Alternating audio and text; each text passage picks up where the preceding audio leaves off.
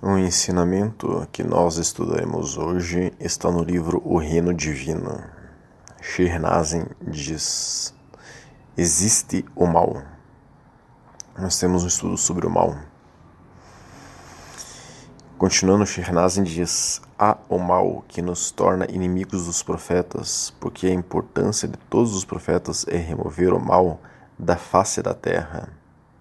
Nós temos um estudo sobre o caminho profético como todos os profetas vieram aqui nos ensinar essencialmente a mesma coisa. Continuando, Shernazin diz: essa é a importância deles, dos profetas. Eles vieram para lutar contra o mal, para que não haja mais mal na terra. Nosso primeiro e mais perigoso inimigo, o mais terrível inimigo dos filhos de Adão, Shaitan, produz o mal. Nós temos estudo sobre Shaitan ele produz mal e faz um grande mercado para o mal do Oriente ao Ocidente, o mercado do mal presente nesse mundo.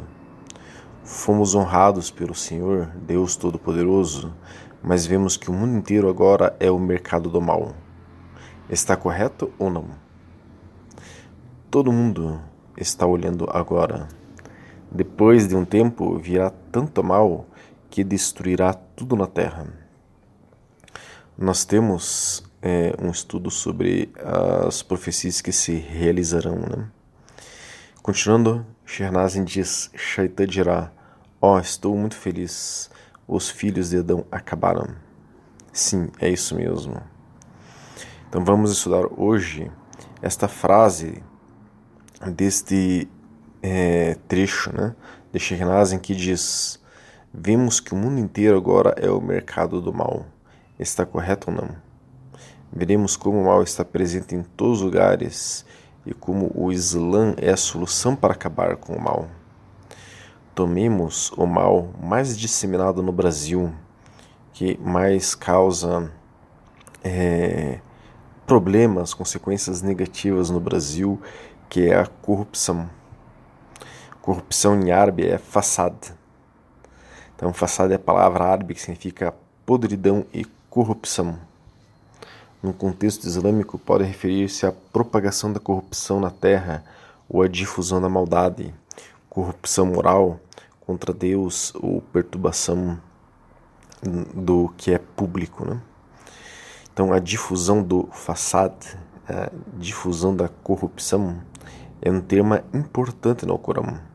E a noção é muitas vezes contrastada a noção né, de corrupção é muitas vezes contrastada com a noção de islar, estabelecer o direito à justiça. Os comentadores clássicos ao Corão comumente interpretam corrupção na terra como, de, como desobediência aberta contra Allah subhanahu wa ta'ala, Deus glorioso exaltado, e o resultado dessa desobediência aberta contra Allah subhanahu wa ta'ala é a corrupção. Na realidade, toda a maldade que nós vemos na terra, cada detalhe é resultado da desobediência aberta do ser humano contra Allah subhanahu wa ta'ala. Aberta ou velada, né? Mas o fato é, se um ser humano está desobedecendo veladamente a Allah subhanahu wa ta'ala, a sua consciência está o acusando de que há uma desobediência, pode ser velada para os outros, mas não é velada para Allah subhanahu wa ta'ala e de verdade mesmo, sinceramente, não é velada para aquela pessoa que está tentando velar para os outros e muitas vezes para si mesma. Né?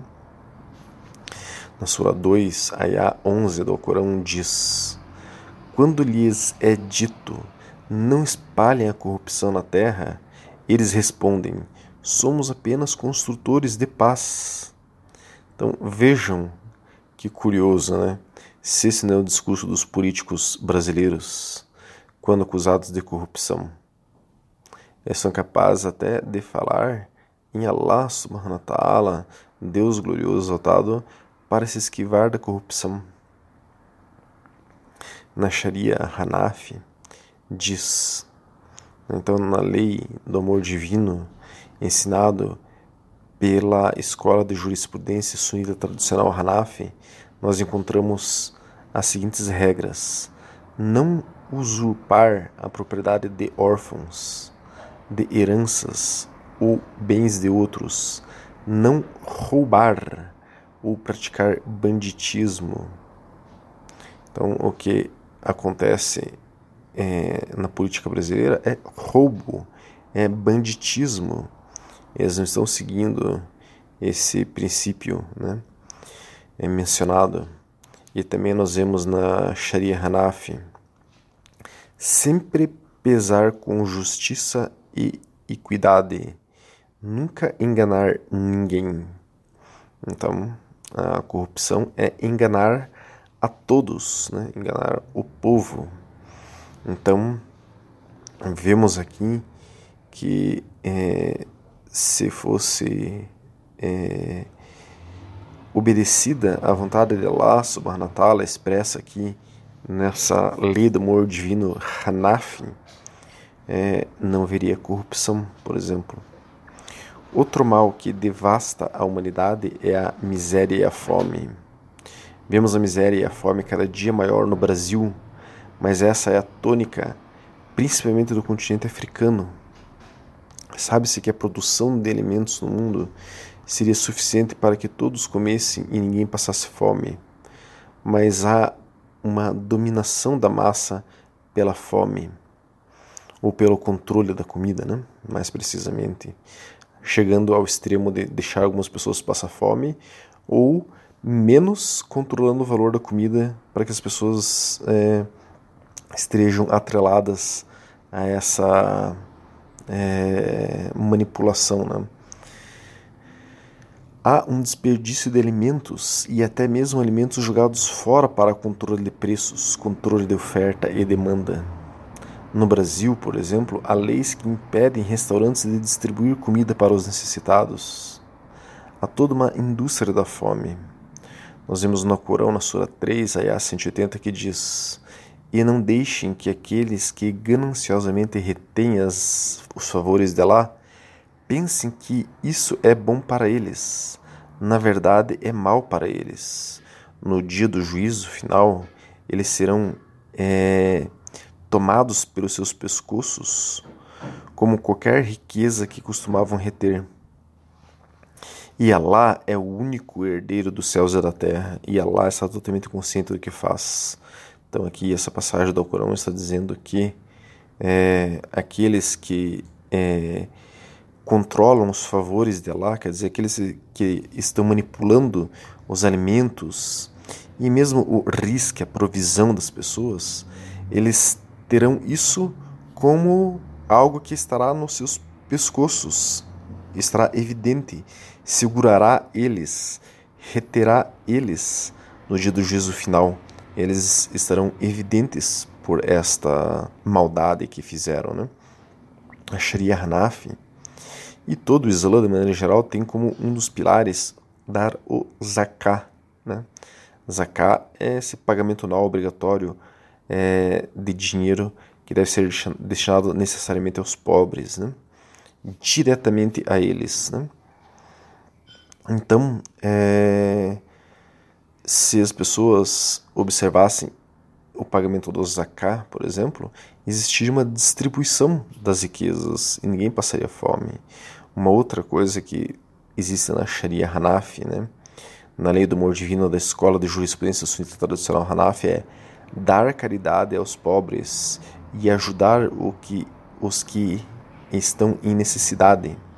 Então, essa é uma obrigação do muçulmano. É, tentar ajudar os necessitados, dar sadaqah, caridade, para é, as pessoas. E ainda tem uma outra é, lei da Sharia Hanafi que diz alimentar as pessoas por amor a Allah subhanahu wa ta'ala. Então, quando alguém alimenta uma pessoa que está em necessidade, é, ela está como que ajudando a Allah subhanahu wa ta'ala a fazer com que o alimento chegue naquela pessoa que de fato estava destinado a chegar aquele alimento. Então eu faço isso por Allah subhanahu wa ta'ala. Eu amo Allah subhanahu wa ta'ala e para é, ser um instrumento é, de, de sua ação aqui nesse planeta, eu faço que o alimento chegue para aquela pessoa que está precisando do alimento.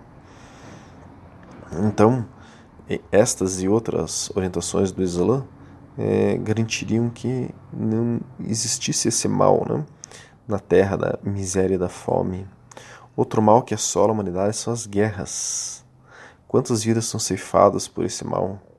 Sempre há guerras nesse planeta de um país contra o outro, ou de grupos rivais dentro do mesmo país. Há mais de mil anos atrás, é, antes da codificação das convenções de Genebra, as convenções de Genebra e seus protocolos são tratados internacionais que contêm as normas mais relevantes que limitam as barbáries da guerra. Essas convenções de Genebra protegem as pessoas que é, não praticam os combates, né? os civis, as pessoas é, que estão ali ajudando os combatentes, os profissionais humanitários. Então, há mais de mil anos antes das convenções de Genebra, a maioria das é, categorias e direitos fundamentais de proteção que a Convenção de Genebra é, oferece era encontrada no Alcorão, no Islã. O Islã já tinha a sua, entre aspas, própria Convenção de Genebra, que é até muito mais adiantada em vários aspectos do que a própria Convenção de Genebra, que hoje rege as normas é, relacionadas a, a, conflitos bélicos. Né? Então, as normas islâmicas enfatizam a contenção, enfatizam a importância de não causar mais danos do que é necessário numa pessoa, num, numa situação conflituosa. Embora é, sancionado, né? É, embora aprovada né, a luta para a autodefesa, o Alcorão prescreve simultaneamente regras humanitárias é, desses conflitos para mitigar o sofrimento humano. A guerra no Islã é permitida somente para autodefesa e preservação da fé. Hoje vemos a humanidade em guerra é, pelo petróleo, por território, por dinheiro, por questões étnicas, diferenças religiosas. Todas essas causas são proibidas de se fazer guerra no Islã. Não estão entre os motivos justos para a guerra, que, é, repetindo, é só para autodefesa e para preservação da fé. Sabemos que existe uma indústria da guerra também, e uma das indústrias no mundo que mais faturam é a indústria das armas. A indústria das armas movimenta trilhões de dólares por ano. E para isso, né, tem que se criar guerras para vender mais armas. O Alcorão diz na Sura 60, Ayah 8 e 9: Deus não proíbe você de mostrar bondade para com os incrédulos, que não lutam contra você por causa de sua fé ou os expulsam de suas casas. Então, aqui é a tônica do Islã quanto a essa questão de guerra. Você pode ser bondoso com todas as pessoas, Tenha adab, tenha gentileza, seja gentil, seja cavaleiro com todas as pessoas que não estejam lutando contra você e não estejam tentando impedir você de manifestar a sua fé, não estejam expulsando você de, de sua casa. O Alcorão, na Sura 7, Ayah 56, diz: Não promova desordem na terra depois que a paz estiver estabelecida. Então, é isso que é a tônica do Islã em relação a conflitos bélicos. Né? Mas alguém pode perguntar: tá, e as guerras e a violência dos terroristas? Eles não são representantes dignos do Islã. Eles, né, os terroristas, os salafis, os wahhabis, eles não são sunitas tradicionais, não seguem uma escola de jurisprudência do sunismo tradicional. Todo o sunismo tradicional diz que eles deformam o Islã baseados nessa deformação do Islã, eles fazem essas atrocidades, violências e guerras. Mas isso não é o Islã. Isso é a maneira errada, deformada que eles veem o Islã e eles representam só 5% dos muçulmanos no mundo e os outros 95 condenam essa maneira como eles veem o Islã. É, o salafismo e o rabismo é condenado todo o Islã no mundo. O Islã sunita tradicional, que é mais de é, cerca de 70% a 80% do Islã no mundo, condena essa perspectiva do Islã. Nós temos um estudo sobre o terrorismo, quem quiser pode nos solicitar. Sobre a violência, a América Latina é o lugar mais violento do planeta Terra, disparado em todas as estatísticas possíveis. O Brasil é o líder mundial de homicídios. Nenhum país em guerra tem tantos assassinatos como o Brasil. Não existe precedentes de violência contra a mulher tão alarmantes quanto na América Latina e no Brasil. Nós temos um estudo sobre a violência, quem quiser pode nos solicitar. O Islã é a religião que mais assegura direito para as mulheres. Nós temos estudos sobre o direito das mulheres. Então o Islã é contra a guerra, contra a violência, contra o abuso das mulheres. Um outro mal que assola a humanidade é o uso de drogas. Esse é um mal que está tão disseminado quase que em todos os lugares do nosso planeta, chegando a níveis alarmantes nos Estados Unidos, na Europa, no Brasil, principalmente nos países do Ocidente. Né? O Islã é muito claro neste quesito. É haram, é proibido o uso de qualquer substância que altere a consciência. Então, se as pessoas seguissem o Islã, não haveria drogas e álcool. O álcool é uma, mais que uma pandemia. Quantas vidas são tiradas pelo álcool, por acidentes, violências, que as pessoas é, causam esses acidentes devido ao uso do álcool. Né? Shaitan influencia a humanidade destas e de diversas outras maneiras. Nós temos estudos sobre as influências imundas e nefastas. Temos estudos sobre a segunda Jahiliya, segunda era da ignorância que nós estamos vivendo agora. Temos estudos sobre as profecias realizadas que mostram que o profeta Muhammad falou que a humanidade estaria assim como está agora no fim dos tempos. Temos um estudo que diz o porquê das proibições do Islã para a gente perceber que é, as proibições são para evitar esse mal. Então, Shaitan espalha na terra a corrupção, a miséria, as guerras, a violência, destrói os casamentos, principalmente com a traição e adultério. Nós temos esse estudo tratado no estudo sobre casamento. E para cada detalhe destes, o Islã tem uma previsão pedindo para que o ser humano se afaste de cada um desses impulsos dentro de si que o levam para o mal. Hoje o planeta Terra é o mercado do mal, como disse Shehnazin nesse texto de base. Os profetas vieram para mostrar a alternativa para a humanidade não ficar assim, mas as pessoas não o seguiram. Temos a Sunna, quer dizer, a maneira como agia, como era, como se comportava o profeta Muhammad. Temos vários estudos sobre a Sunna. Então a Sunna, a maneira como agia o profeta Muhammad, está aí toda detalhada, em mínimos detalhes, para sermos diferentes é, disso que nós estamos estudando aqui hoje e alcançarmos elevados níveis espirituais. Temos estudos sobre esses diferentes níveis espirituais que o ser humano pode chegar. As pessoas não se dão conta que a cada instante tomam decisões dentro de si. A cada instante está aberto dentro de cada um a possibilidade de dar um passo rumo ao bem ou rumo ao mal. Cada passo terá um impacto em nossa vida e em nossa alma. Como dar os passos adequados? Alguém pode perguntar. Conhecer bem o Islã sunita tradicional. Nós temos estudos sobre o Islã sunita tradicional. E dar passos de acordo com uma de suas escolas de jurisprudência, escolas de jurisprudência do Islã sunita tradicional. Quem não caminhar assim, seguindo uma escola de jurisprudência do Islã sunita tradicional, está quase que invariavelmente indo para o mal querendo ou não, sabendo ou não.